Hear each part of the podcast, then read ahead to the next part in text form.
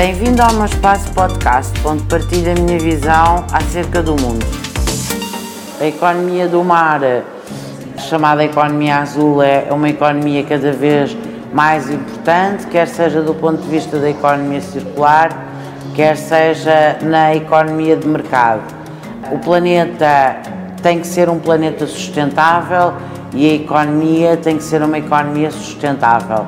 Desse ponto de vista, a economia do mar assume uma particular uh, relevância, até porque nós queremos que o trabalho seja um trabalho sustentável e uh, a economia do mar tem uma participação muito relevante nas relações laborais, tem uma participação em quase todas as cadeias de investimento e é muito importante para termos um país desenvolvido, sustentável e amigo do ambiente.